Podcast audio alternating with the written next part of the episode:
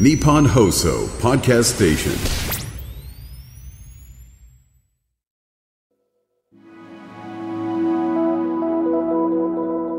こんばんは、安部亮です。さて、最近ではよく耳にするようになったブラック企業という言葉。さらに今、社会人だけではなく、学生がアルバイトという弱い立場を利用され、劣悪な環境で長時間働かされるブラックバイトというものも大きな社会問題となっていることを皆さんご存知でしょうか？今日はそうした若者の労働や生活に関するあらゆる相談事を無料で受け付け解決策に導く活動を2006年から行っている団体をご紹介します。それが NPO 法人ポッセです。スタジオにはポッセの代表今野春樹さんにお越しいただきました。今野さんはブラック企業という言葉を世に浸透させ2013年には流行語大賞トップ10も受賞されました。今野さんよろしくお願いします。よろしくお願いします。そもそも今野さんが若者の労働に関する問題を解決しようと思ったきっかけって何だったんですか？そうですね。あの、私は、あの、えっ、と、大学生の時にですね、えー労働法を勉強していまして、まあ、あと人権問題にも非常に興味がありましたので、あの、そこからですね、この労働法の知識を使って相談を受けていこうというふうに、まあ、考えたんですね。で、当時は、あの、まあ、今では当たり前になってているような非正規雇用がこう広がり始めていた時期でありまして、えーまあ、フリーター問題とか、まあ、あるいは失業して働けないこう若者もすごく増えてたんですが、これがニートって呼ばれたりしててですね、で非常にそういうなんか社会が厳しくなっている中で、まあ、若者のあの自己責任なんじゃないかみたいなことが、まあ、世の中をこう覆ってるっていうことに非常に疑問を持ってですね。でそれで若い人たちの権利ですよね、まあ、そこのところの手助けをしていきたいなというふうに考えるようになったという感じです。2006年に NPO 法人ポッセを設立されたんですよね。はい。あのこの時代にこういったこの若者の労働に関する問題を解決する団体って他にあったんですか？そうですね。若者っていうところではあんまりなかったのとまあもともとこういう、まあ、労働者の権利擁護っていうのは労働組合が主に行うものなんですがやっぱりその若い人にとって労働組合って非常に縁が遠いものになってしまってたんですね。だから新しく NPO、NGO として、えー若者の労働者の権利擁護をやっていこうっていうですね。まあそういう考えだったんですけど、これはまあ比較的新しい考え方だったと思います。実際その2006年当時はどんな方からどんな相談が多かったですか？そうですね。やっぱり非正規雇用の方の相談多いかなと思ってたんですが、実際にはかなり若い社会人ですね。あの、正社員で就職したばっかりみたいな方の相談が、あの、多かったということですね。あの時代とともにポッセへの相談内容も変わってきましたか？そうですね。あの、内容もすごく変わってきたんですけど、あの、昔はとにかくですね、相談に来ると、自分が悪いっていうふうに言うことが多かったんですね。まあ、聞いてると、もう違法行為が非常にこう蔓延してるような会社なんですけれども、いや、自分も仕事が遅くてとか、いや、そもそもこの会社に入っちゃった自分が悪いんだとかですね、みんなそういうふうに、まあ、言う感じだったんですよね。なので本当に当時、まあ今も結構そういう傾向はありますけど、特に2000年代の頃の若い人たちっていうのが、ブラック企業って言葉もまだ世の中にありませんから、何かあるととにかく自分を責めるっていうですね。まあそういうことを非常に相談始めた時は印象的でしたね。まあ相談内容としてやっぱり多いのは、あの残業代払ってもらえないとか、長時間働いているとか、あといじめ、ハラスメントですね。まあ、あと解雇なんかの話もありますけど、やっぱり多いのは、うん、長時間、サービス残業、うん、いじめ、大体セットになってくるっていう感じです。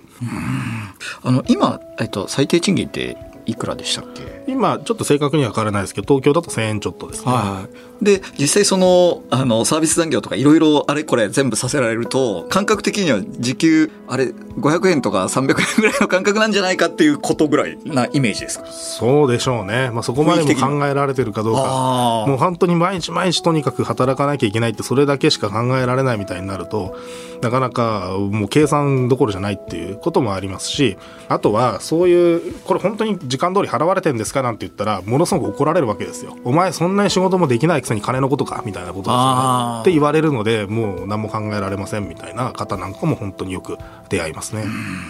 実際そういった相談って年間、あの、どれぐらいあるんですか？まあ、私たちの NPO で今年間2000件くらい受けているんですが、まあ、あと私たちのところで有志で今労働組合も作っているので全部合わせると年間5000件の労働相談を受けてまして、まあ、その中で今言ったようなのがどのぐらいあるかっていう割合難しいですけど、うん、安くなくない数出くわしますね今でも。はい。あの相談に来る方って、まあ、どういった企業にお勤めの方が多いですか？そうですね。これは本当に千差万別といいますかあのあらゆる業種あらゆる企業規模の方が相談にいらっしゃいますね。なので、まあ、強いて言えばサービス業がひどいところが多いかなっていう印象があるぐらいですかね。あのコロナ禍ではその保育関係者からの相談も多かったって聞いたんですけど、はい、そうですね。保育園は本当にひどいところはひどくってですね。休業させておきながらその保育の委託料は全額払われてるのに給料はちゃんと払わないっていうことが全国で横行したんですね。コロナで大変じゃないですか。だから国は減らさなかったんですよ事業者に対して。なのに労働者は全然給料払わないっていうですね。これはすごくひどかったですね。ものすごい数来ました相談が。なんだろうそのエッセンシャルワーカーは本当に感謝しなきゃいけないっていう雰囲気あったじゃないですか、ええ、それに対してその現実は全然そういう感じじゃなかったってそうですね。まあやっぱりなんて言うんでしょうね。人を働かせて利益を出すっていう形になるじゃないですか。なのでなるべくこう安くあのまあ違法なことも含めてですね働かせてまあ上前を跳ねようっていうですね。やっぱりそういう経営者が後を絶たないのかなという気がしますね。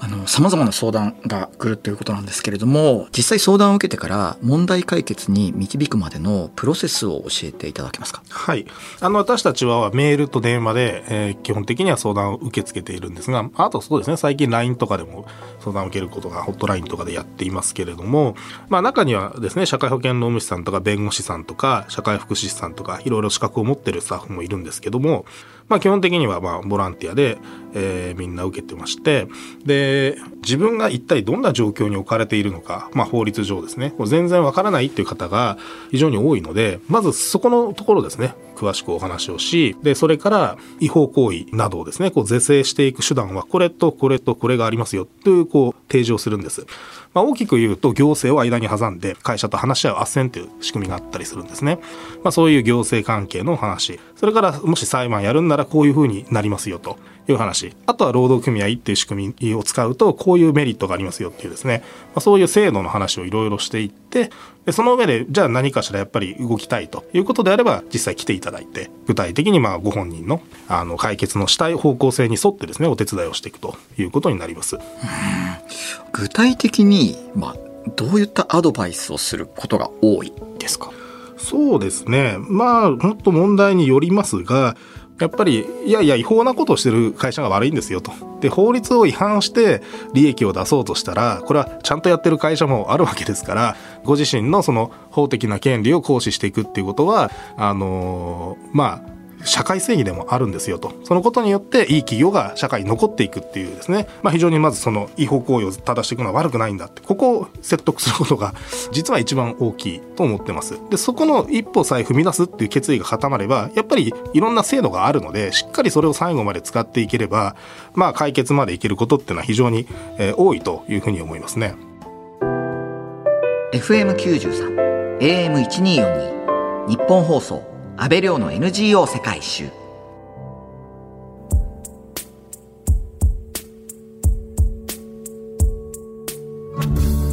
今日は NPO 法師ポッセ代表の今野春樹さんにお話を伺っています。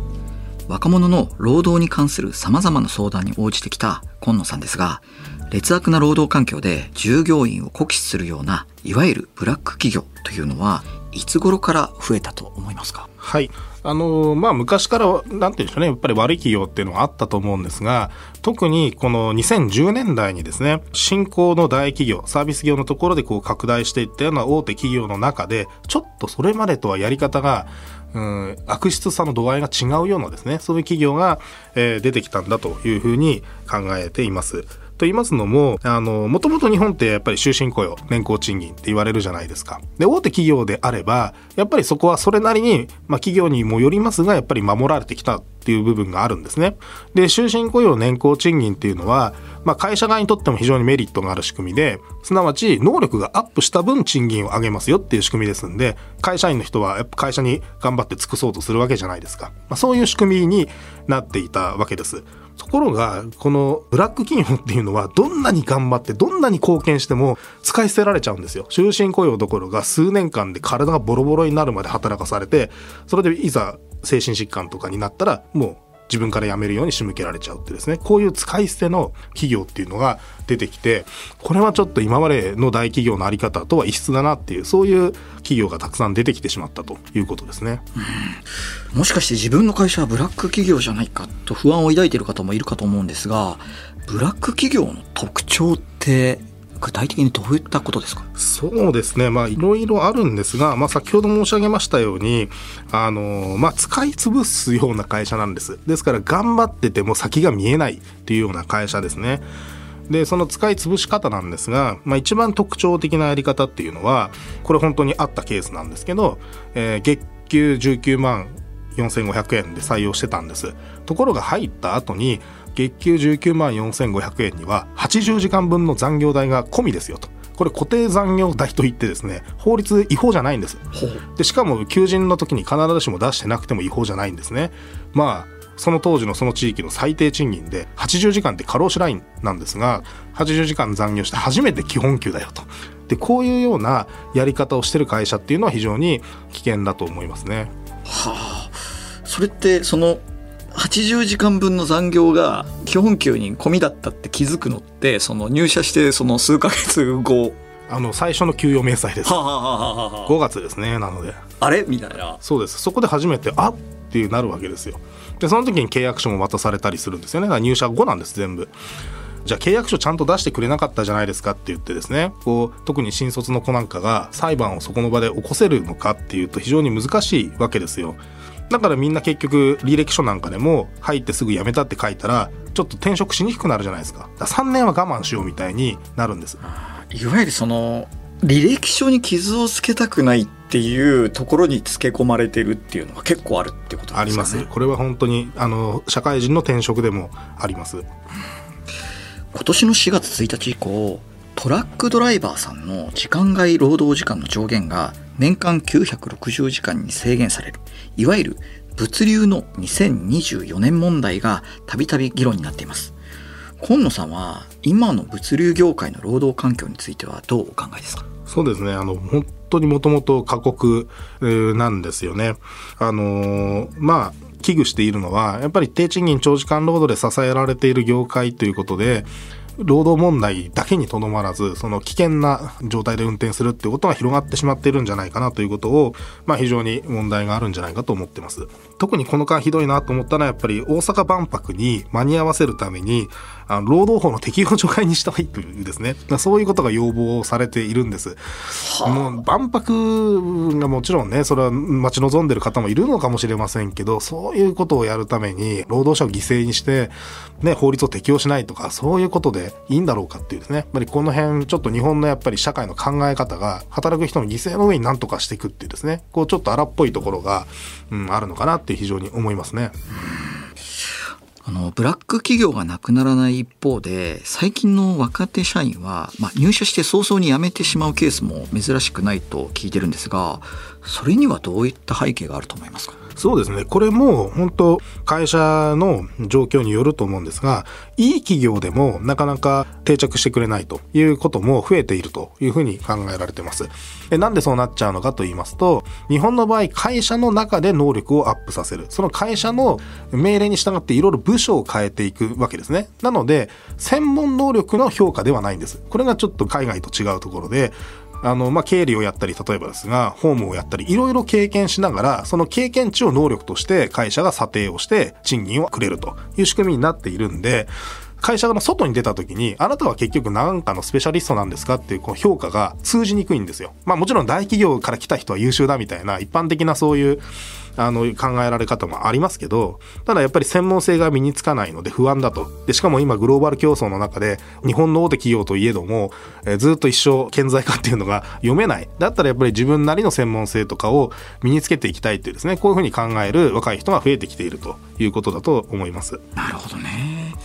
最近はブラックバイトのような学生の働きすぎも問題となっていると聞いたんですがポッセにはアルバイトやパートタイマーの方からの相談もありますか？そうですね。アルバイトの方からの相談も本当に増えていまして、まあ2006年とかその頃はあんまりなかったんですけど、まあ本当にこの10年ぐらいはすごく増えていますね。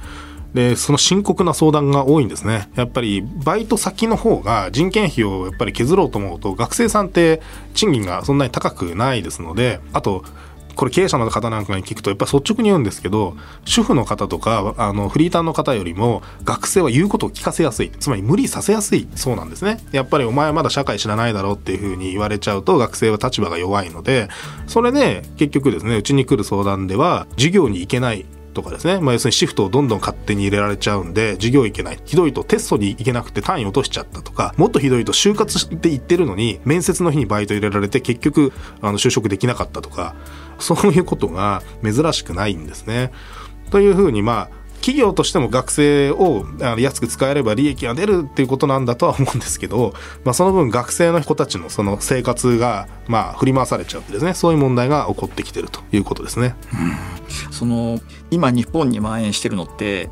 全ての経営者がそのなんか労働問題に関してはあんまりこう及び腰になるというかその真面目にやってる会社すらこうどちらかというとその避けようとしてるところもあるように思うんですけどそういう風な雰囲気になっちゃうのって何かこう背景ってあるんですかね？まあそうですね。でもやっぱり日本社会って、この海外に比べると、すごく労働組合が弱いんですよ。海外だとそういう経営者とか、あのマネージャーやっていく方っていうのは、労働法も勉強必修なんですよ。やっぱりそれが分かってないとトラブルになった時にどんどん傷を大きくしちゃうっていうですね、やっぱり考えが育っているので、やっぱり日本ってそういう面で全然遅れているんだろうなっていう気がします。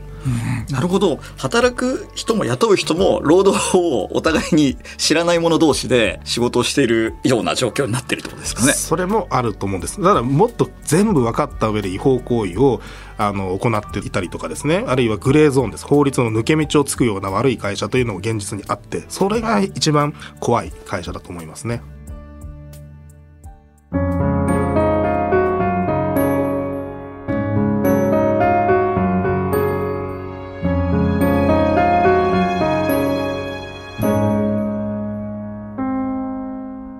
東京有楽町にある日本放送からお届けした安倍亮の NGO 世界一周そろそろお別れの時間です。